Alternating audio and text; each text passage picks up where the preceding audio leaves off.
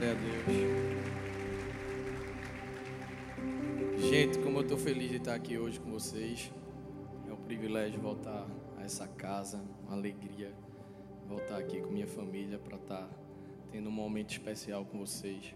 Eu creio, creio que Deus vai fazer maravilhas hoje neste lugar. Amém? Fecha teus olhos, vamos orar. Pai, muito obrigado. Mais uma vez te agradecemos, Pai, pelo privilégio de estarmos na tua casa para te louvar, para te engrandecer. Deus, em nome de Jesus, que cada palavra que saia da minha boca venha direto do teu coração. Que o teu Espírito Santo tenha liberdade neste lugar. Fala aos nossos corações, Senhor. E que eu diminua para que tu cresça. É isso que nós te pedimos em nome de Jesus. Amém, amém e amém. Pode sentar, meu irmão. Gente, quem aqui nunca quis ter um controle remoto? Um controle remoto da, da própria vida. Um controle remoto que você pudesse apertar um botão de replay. Eu acho que se eu perguntar aqui, 99% das pessoas já tiveram vontade de voltar atrás para reviver algum momento, algum momento bom, ou para corrigir alguma atitude. Não é verdade? Então, quem aqui que é pai e mãe nunca pensou em voltar atrás para reviver aquele momento do primeiro batimento cardíaco no ultrassom, aquele primeiro olhar e dizendo papai, mamãe, aquele dia da escola em que ele agarrou você e olhou para você sentindo segurança. Então todos nós já tivemos momentos que gostaríamos de voltar para reviver, não é verdade? Mas sem falar de pai e mãe, independente disso, todos nós já tivemos vontade de voltar atrás para corrigir alguma atitude nossa, para a gente viver um momento e poder agir diferente, corrigir algum erro, dizer uma palavra que não foi dita, ou deixar de dizer uma palavra que foi dita e que lhe, lhe trouxe algum prejuízo ou machucou alguém. Mas a verdade é que na nossa vida é assim. As oportunidades vêm e vão. Na nossa vida não tem replay, não é? Por isso o tema da nossa mensagem hoje é esse: a vida não tem replay. Mas antes de, de tudo, eu queria te dizer que essa mensagem não é para te deixar triste, não é para te deixar angustiado, achar que tudo está perdido porque você errou lá atrás. Não, não, muito pelo contrário. Essa mensagem é para dizer que, apesar de nós não termos esse botãozinho de replay, nós temos um Deus maravilhoso, que é um Deus de novo, renovo e recomeços. Então a gente não tem esse botão, mas a gente tem um Deus maravilhoso. E com esse Deus não existe tentativas frustradas, não existe planos imperfeitos. O nosso Deus é o Senhor de todas as coisas. Ele tem o controle absoluto de tudo. Então, independente de nós não termos isso, a nossa vida está no controle, está na mão de um Deus maravilhoso, que pode fazer muito mais do que pedimos ou pensamos. Winston Churchill disse: O sucesso é ir de fracasso em fracasso, sem perder o entusiasmo. Se você chegou aqui hoje achando que é o fim, que você já fez tudo que podia fazer e não conseguiu corrigir suas atitudes, suas palavras, eu quero te dizer que nós não temos um botão de replay, mas a gente tem um Deus que tem um botão de reset. Ele zera o jogo, ele te dá uma nova chance, ele faz você refletir e zera para você ter novas oportunidades, novas chances, novos recomeços. Amém? Deus nunca disse que as nossas atitudes erradas seriam um fim. Mas a gente precisa ter consciência, a gente precisa saber que nós temos responsabilidade de tudo que fazemos e de tudo que dizemos. Todas as nossas atitudes, todas as nossas palavras, elas têm consequências, boas ou ruins. Então, independente de que Deus era, a gente vai ter, a gente vai colher frutos daquilo que a gente plantou. nossas atitudes terão consequências. Nossas palavras vão repercutir na nossa vida e na vida daqueles que nos cercam. Eu acho engraçado uma história que um estagiário certa vez estava no final do, do turno, ele estava saindo da fábrica e viu o presidente da fábrica em frente da máquina de triturar papel, com uma folha na mão. E o presidente disse: Você pode me ajudar aqui? Minha secretária já largou. Eu não sei manusear essa máquina. E o estagiário todo empolgado, poxa, o presidente, né? Então ele logo se prontificou. Lógico, claro, posso, me dê. Colocou o papel dentro da máquina de triturar papel. E enquanto ele colocava, o presidente disse: Por favor, eu preciso de duas cópias, que esse documento é muito importante. Eita, é assim. Quando a gente age no ímpeto, sem refletir, sem ouvir, sem cautela, na, na nossa, no nosso entusiasmo, no furor da emoção, a gente pode fazer coisas que não terão volta, não terão replay. Então isso é o que acontece se a gente não andar com cautela. As consequências de quem vive de maneira inconsequente é uma vida de sofrimento. Se a gente não viver de maneira sábia, com cautela, refletindo em todas as nossas atitudes, infelizmente, a gente vai ter sofrimento. Quem se apressa em fazer algo acaba agindo sem prudência. Vê o que a Bíblia diz lá em Provérbios 13, 16. O prudente procede com conhecimento, mas o insensato espraia a sua loucura. Ou seja, ele expõe a sua loucura, ele expõe a sua ignorância. E quem nós queremos ser? O prudente ou o insensato? Quem nós queremos ser diante do nosso Deus e diante das pessoas que nos rodeiam? Então hoje eu queria compartilhar com vocês três conselhos para a gente saber, para a gente perceber e refletir que a nossa vida não tem replay. Não, não temos replay na nossa vida. E por isso nós precisamos fazer escolhas certas. Nós precisamos dizer palavras certas nos momentos certos. Amém? Então, primeiro conselho: o tempo não tem replay. Aproveite. O tempo não tem replay. Aproveite. Efésios 5, 15 e 16 diz assim: Tenham cuidado com a maneira como vocês vivem, que não sejam como insensatos, mas como sábios, aproveitando ao máximo cada oportunidade, porque os dias são maus. Paulo aqui está nos alertando que precisamos viver com cautela, que nós precisamos abrir os nossos olhos, que nós precisamos estar em alerta para viver o melhor de Deus nessa terra. A gente não pode andar imprudente, não pode andar sem medir as palavras. Esse negócio de eu não devo nada a ninguém, isso não existe. Pelo contrário, a gente deve muito. Nosso testemunho é o que eu costumo dizer e falar para os meus filhos. A coisa que eu mais temo na vida é envergonhar o nome do Senhor. Ali vai um crente que. Não é? E a pessoa fala mal. Quando você não deve nada a ninguém, realmente, chuta o balde e já vai. Mas a gente deve muito. A gente foi comprado por um alto preço. Nós temos valor. Então a gente deve. Se o seu nome não tem importância, que tem, o seu nome está escrito no livro da vida e tem muita importância. O nome do Senhor, aquele nome que está acima de todo nome, tem mais importância ainda. Então a gente tem que viver com cautela. Paulo aqui está nos alertando, em outras palavras, para estar tá dizendo: não ande enquanto dorme, não andem de olhos fechados. Aproveitem o dia ao máximo. Fiquem alerta para poder aproveitar o dia ao máximo.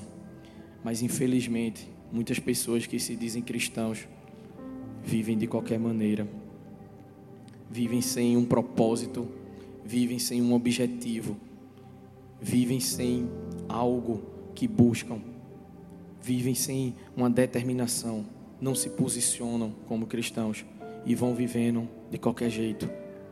Aquela velha história, deixa a vida me levar. E a vida leva. Mas não é para um lugar legal. Não é? A vida leva. Então se a gente viver de maneira imprudente, a gente vai se dar mal. Mas hoje eu tô, como eu falei, não é para você ficar triste, não é para você ficar angustiado, pelo contrário, é para você ficar animado. Porque nós temos um Deus maravilhoso. A gente só tem uma vida, minha gente. E Deus convida a gente para vivê-la ao lado dele. A gente só tem essa vida para fazer a diferença, para impactar outras vidas. A moeda do céu são vidas. Chegar na glória, que conta são vidas. Você não leva nada, absolutamente nada daqui, a não ser vidas. Por isso que a nossa paixão né, são pessoas. Então reflita sempre suas atitudes e suas escolhas para que você possa viver o melhor aqui nessa terra. Tem um ditado que diz: quando o marinheiro não sabe para que porto ele está remando, nenhum vento é o certo. Então, se você não tem um propósito, se você não tem um alvo, não importa o que está ali impulsionando, você não tem esse alvo, não importa o que está sendo a sua motivação. Então, invista tempo nas coisas de Deus. Porque se você investe tempo para cuidar das coisas de Deus, Deus cuida das suas coisas. Ele não vai deixar você desamparado. Ele não vai deixar a sua família desamparada. Mas que o alvo seja Ele a gente sabe aqui, né? Em primeiro lugar, o nosso Deus, família, depois ministério. Então é Deus em primeiro lugar. Ele nunca vai lhe orientar a abandonar sua família. Ele nunca vai orientar você a largar os seus. Pelo contrário, ele vai ajudar você a cuidar deles. Então invista em Deus e o resto ele, ele resolve. Então a gente tem que gastar tempo é nisso, é em relacionamento com o nosso papai. É em relacionamento para ter intimidade. Porque tem gente que gasta tempo murmurando, pensando nos problemas, pensando nas ofensas, nos recursos que nos chegam. E esses recursos, você acha que está investindo aqui, investindo ali para ver se ganha esse recurso, enquanto isso você está deixando de investir em relacionamento com Deus, está deixando de investir em oração, ao invés de, resolver, de investir em relacionamento com aquele que resolve todas as coisas.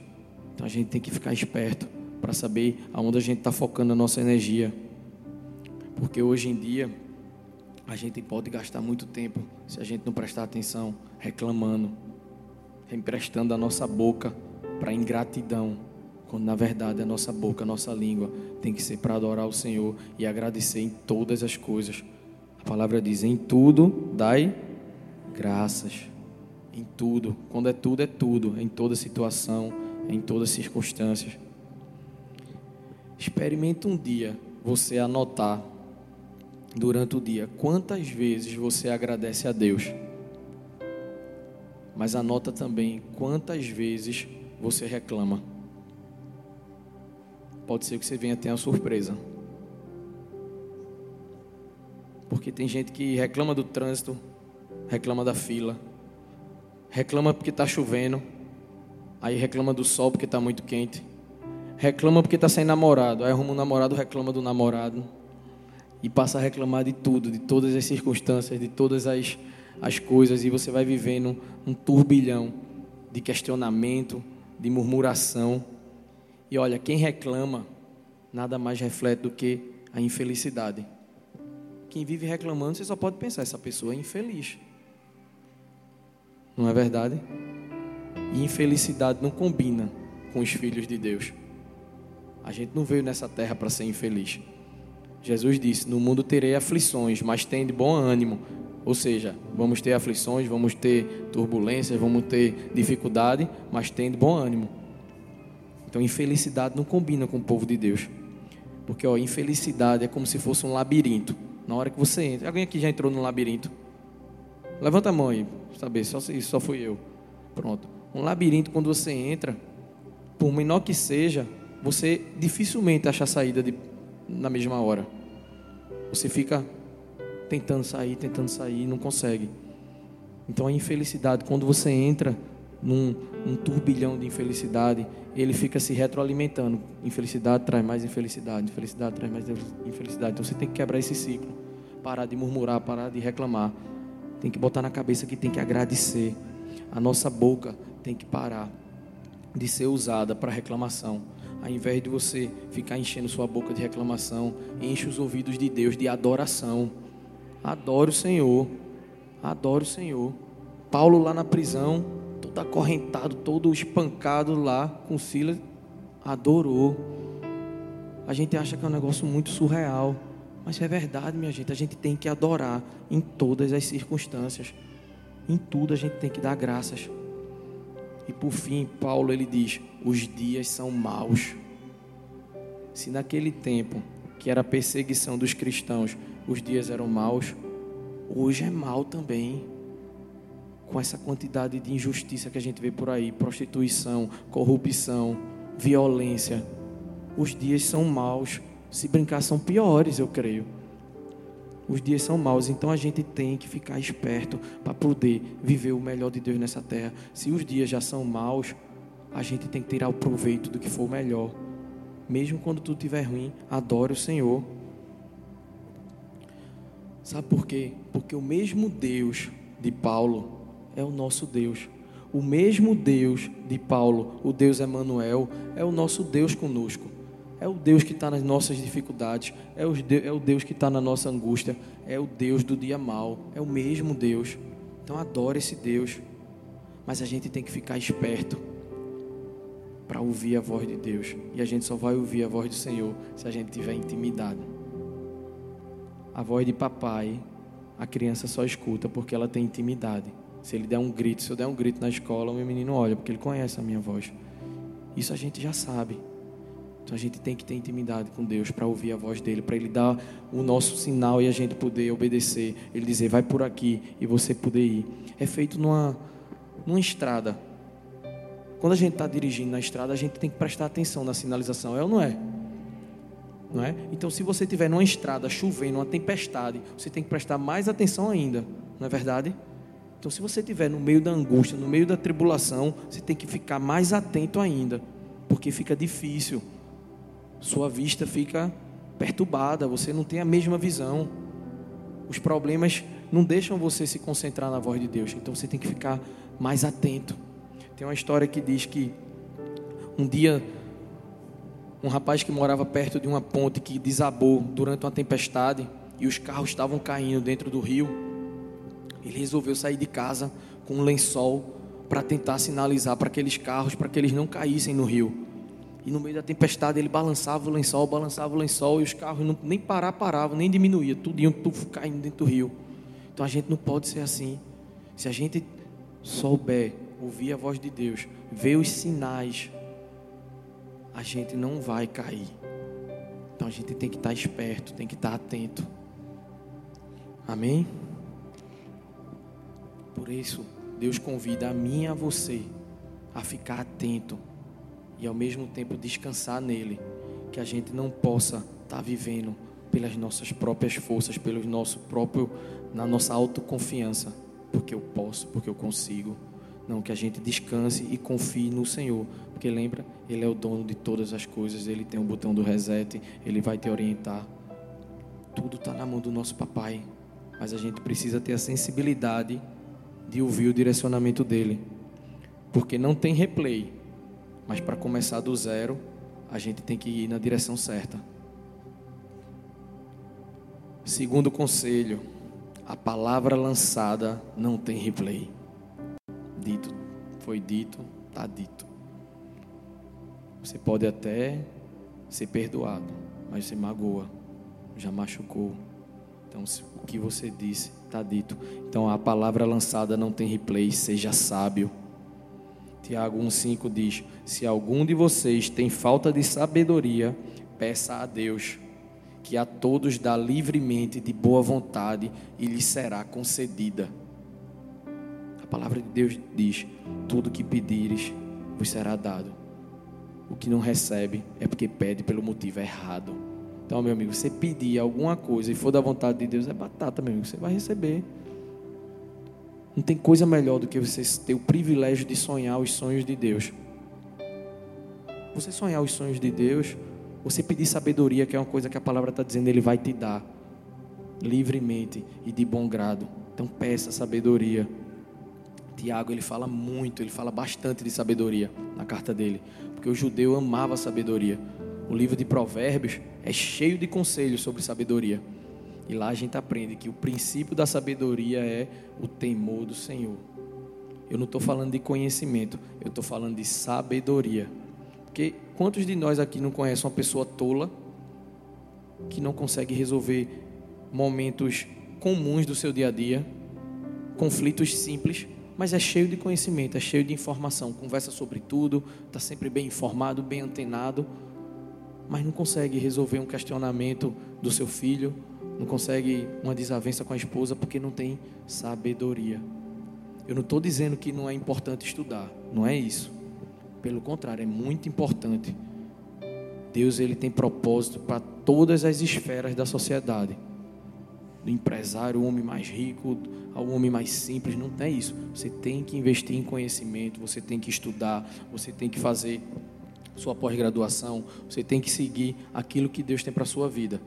Mas isso é conhecimento, é diferente de sabedoria. Porque no dia da aprovação não é o teu diploma, não é a tua carteira de trabalho que vai te livrar. É Jesus. Então, conhecimento é uma coisa, sabedoria é outra. E sabedoria vinda de papai tem que ter intimidade para ele te conceder. Amém? Porque tudo isso quem faz em termos de sabedoria é o nosso Deus maravilhoso. É Ele quem concede, está dito aqui. E o princípio da sabedoria é o temor do Senhor. Mas a gente precisa permanecer ligado nele. Não pelo que ele faz, mas por quem ele é. Nunca por barganha, porque a gente quer algo em troca. A gente tem que estar ligado nele pelo que ele é. Mas tem gente que faz pouco caso disso. E infelizmente, ah, se Deus não deu, não me abençoa, não abriu uma porta, Deus não cuida de mim. Meu irmão, porta aberta, porta fechada, é bênção. Se você se deu de cara com a porta fechada de um emprego, vai que ali tu ia perder tua esposa. Se você deu de cara com a porta fechada para uma faculdade, vai que ali tu ia se afastar dos teus pais. Então, porta fechada é livramento. Então a gente não pode murmurar quando a gente não recebe a bênção do Senhor. A gente tem que estar tá ligado para em tudo dar graça. Novamente eu te digo, presta atenção. Por isso que quando você não tiver nada para falar para Deus, é melhor ficar calado. Se for para reclamar, para murmurar no ouvido do Senhor, fique calado. Economize você mesmo. Fique calado. Não vá sair daí, sair por aí reclamando com Deus. A gente tem a nossa arenga, né, durante as nossas orações, mas é diferente de murmurar. Então economize você mesmo, não fique falando nada para reclamar de Deus, para murmurar, para reclamar não.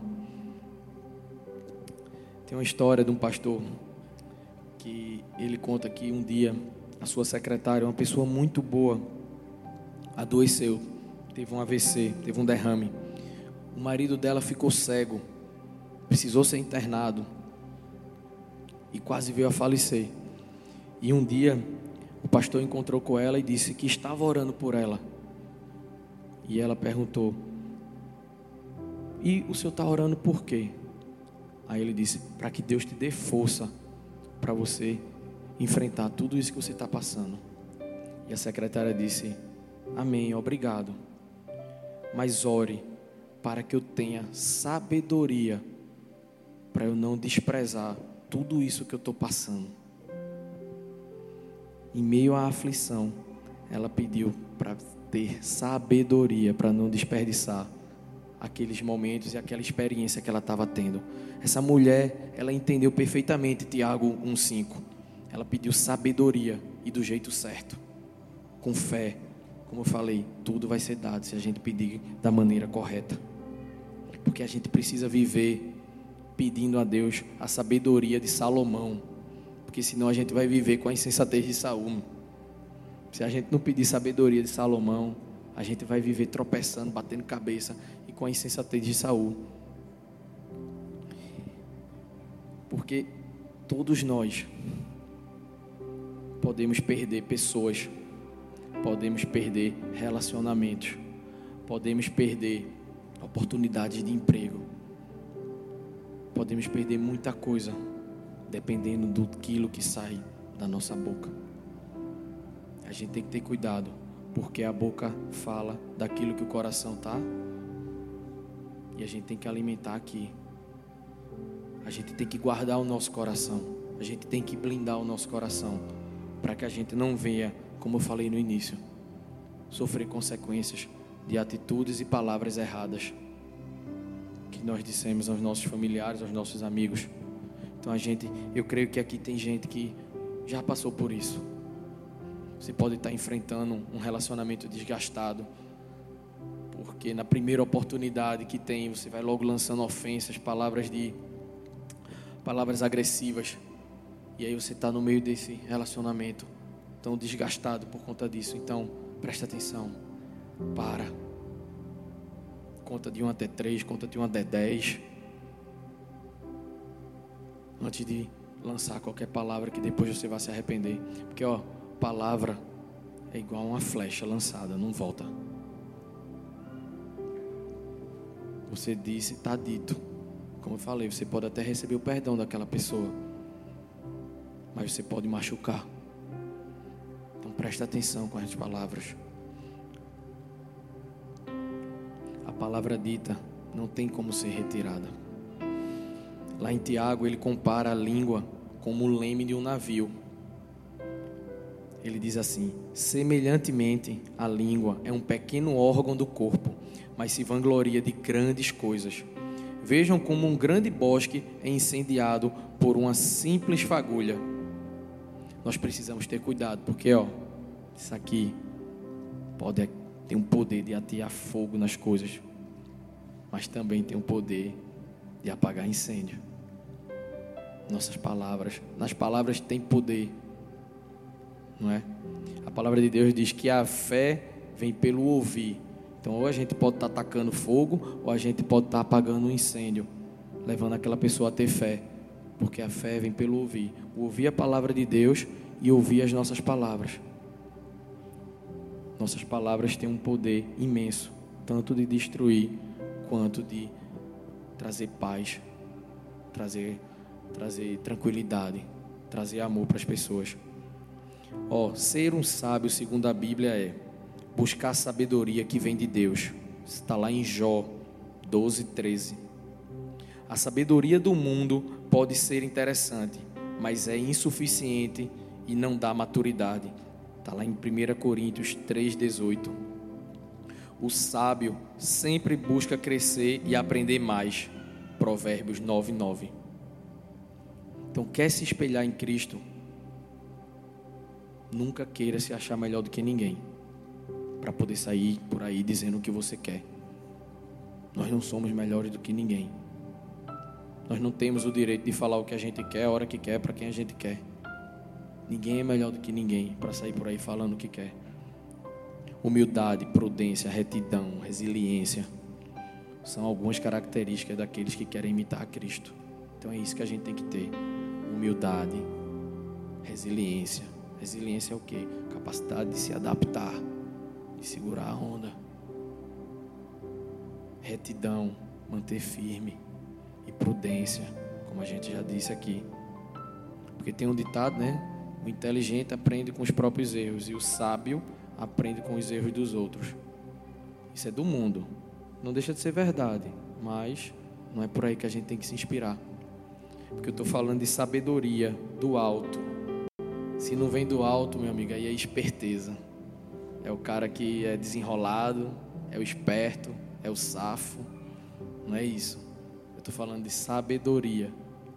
Então, se a gente for por isso aqui, aprender com os nossos erros, é o inteligente o sábio fica observando.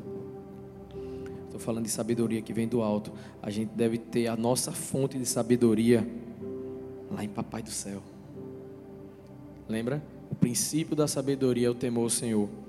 Quem é sábio aos seus próprios olhos não tem a sabedoria que vem do alto, mas exerce uma sabedoria mundana, maligna, cheia de inveja, ambição e egoísmo. É o esperto, que quer se dar bem em tudo, que confia nele mesmo, que desenrola tudo, deixa comigo. Maligna, cheia de inveja, ambição e egoísmo. Jesus, Jesus Cristo é o nosso exemplo. Jesus é o maior exemplo de sabedoria. Então, meu irmão, se você ainda não fez, entregue sua vida a Ele. Se relacione com Ele. procure conhecer mais dele, porque ele está à porta e bate. E quem abrir, ele vai entrar, vai ceiar com você, vai fazer maravilhas na sua vida. Então, esse é o segredo de sabedoria. Esse é o segredo de viver o melhor de Deus nessa terra. Apesar de tudo, a gente pode, a gente vai viver o melhor de Deus nessa terra. Se a gente andar juntinho com esse Deus maravilhoso, com esse Jesus maravilhoso que deu a própria vida em nosso em nosso lugar. Como eu falei, fomos comprados por alto preço. Que amor é esse que a gente canta, né? Que nos constrange. Nos comprou e a única coisa que Ele quer é se relacionar. Que a gente possa se relacionar com Ele para ter muito mais sabedoria. Tem uma história que é muito interessante. Uma jovem escocesa, na época em que estava sendo perseguida, os cristãos eram perseguidos no seu país. Um dia ela estava indo para o culto e no meio da estrada apareceu uma cavalaria. E imediatamente ela pediu sabedoria a Deus para saber o que dizer e como agir. E ela foi parada.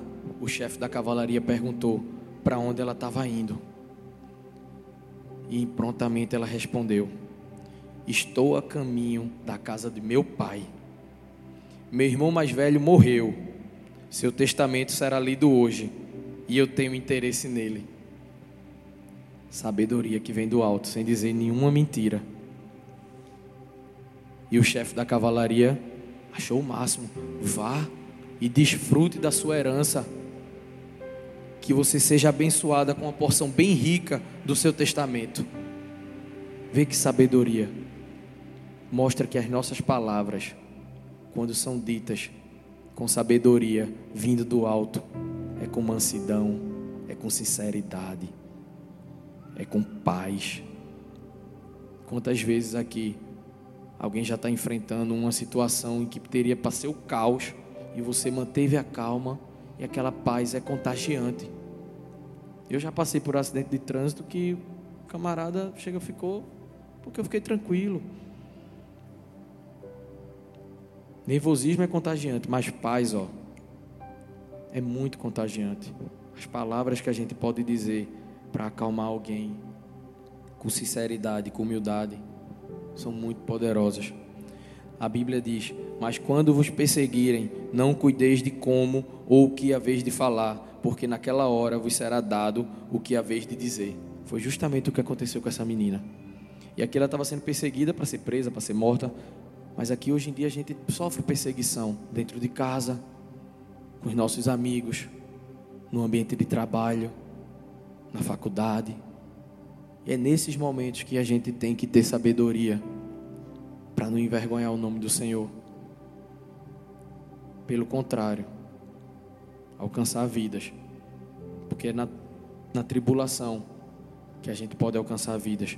Então é nessa perseguição que a gente tem que pedir sabedoria para se relacionar com as pessoas. Porque falar de Jesus é fácil.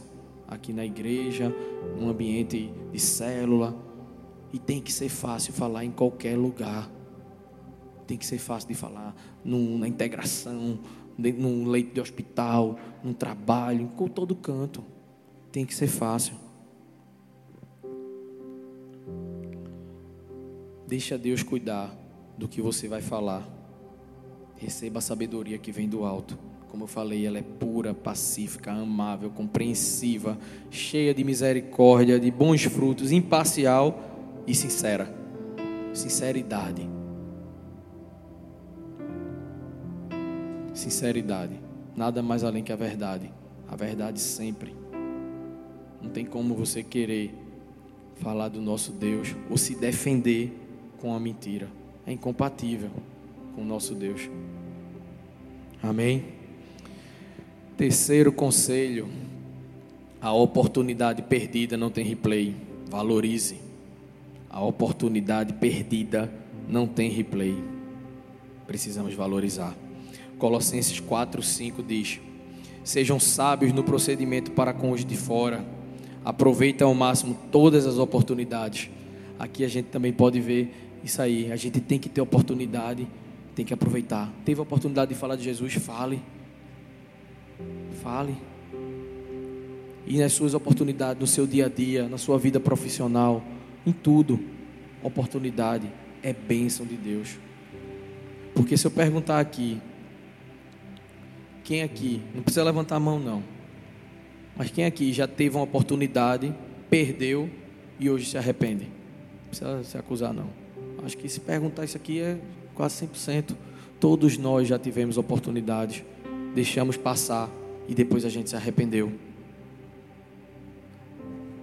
Mas o importante é você identificar o que foi que fez você perder essa oportunidade. Foram pessoas, foi medo, foi preguiça, foi desobediência, porque essas são umas das diversas estratégias que Satanás tem para investir na sua vida, para te tirar da vontade do Senhor medo, desobediência, preguiça, algumas pessoas. Ele faz de tudo para tirar, nos tirar do centro da vontade de Deus, para nos afastar do caminho do Senhor. Porque de Deus vêm as oportunidades. E hoje Deus te trouxe aqui para arrancar todas as mentiras que um dia o inimigo colocou na sua vida. Para arrancar tudo que um dia fez você ficar travado e perder todas as oportunidades que Deus já colocou na sua vida. Todas essas mentiras. Deus vai arrancar hoje. Então abre o teu coração, como a gente louvou, deixa o Espírito Santo encher, queimar tudo que não é do nosso Deus, para que você possa usufruir de todas as oportunidades que o nosso Deus tem para você porque você talvez um dia perdeu, deixou de entrar numa faculdade, porque alguém disse que você não era capaz, porque você não ia dar conta. Algum dia você perdeu a oportunidade de servir no ministério porque te disseram: rapaz, tu vai ficar sem tempo para nada, tu não vai ter mais tua vida. Isso são mentiras que são lançadas na sua vida. Um dia você perdeu a oportunidade de evangelizar alguém da sua casa porque o inimigo colocou na sua cabeça que você não é exemplo para ninguém. Acaba com isso. Tudo se fez novo. Cada dia você vai estar tá melhor. Cada dia você vai estar tá melhor. Então hoje, deixa Deus tratar teu coração, arrancar todas essas mentiras para que você possa usufruir o melhor dessa terra. Que todas as oportunidades que Deus colocar na sua vida, você possa agarrar com todas as suas forças. Porque eu não sei quais são as mentiras, eu estou dando só alguns exemplos. Mas que hoje Deus possa colocar a verdade do alto dentro de você. Amém? Porque, ó, oportunidade é bênção. A palavra oportunidade vem do latim e significa em direção a um porto. Quando um navio pega um vento oportuno, quando pega uma maré favorável e vai em direção a um objetivo. Então, se tem um objetivo, se tem uma coisa traçada, pode ter certeza, é de Deus. O que a gente precisa saber e ter discernimento é, é distinguir oportunidade de oportunismo. É diferente. Oportunidade é de Deus, é bênção do Senhor. Toda oportunidade é uma situação favorável, uma porta que é aberta que a gente pode usufruir daquilo que Deus está nos dando. Mas a gente tem que distinguir de oportunismo. Oportunismo já não é compatível com o nosso Deus. A gente precisa evitar, porque isso é um comportamento que é às custas do nosso próximo. Oportunismo é quando você quer se dar bem às custas de um do sofrimento do seu próximo. Alguém tem que perder para você ganhar é passar por cima dos outros, é mentir, é dar um jeitinho. Tá com a conta atrasada, mas conseguiu um jeitinho do, do camarada lá no Detran de dar um jeitinho. Não, isso não. Surgiu uma oportunidade. Não. É diferente, é oportunismo isso aí. Mas oportunidade, tudo às claras, tudo tranquilo, é de Deus. E aí você, ó, lança fora as mentiras do inimigo que ele colocou na sua vida e deixa Deus colocar a verdade do alto para que você tenha discernimento e aproveite as oportunidades que Deus coloca na sua vida, porque elas não têm replay. Elas não têm replay. Você precisa aproveitá-las. E em falando de oportunidade, a maior oportunidade que Deus nos deu foi a salvação através de Jesus Cristo.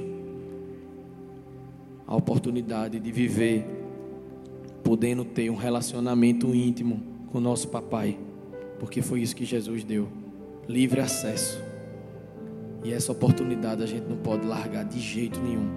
Livre acesso para conversar com o papai, salvação eterna, livramento das trevas.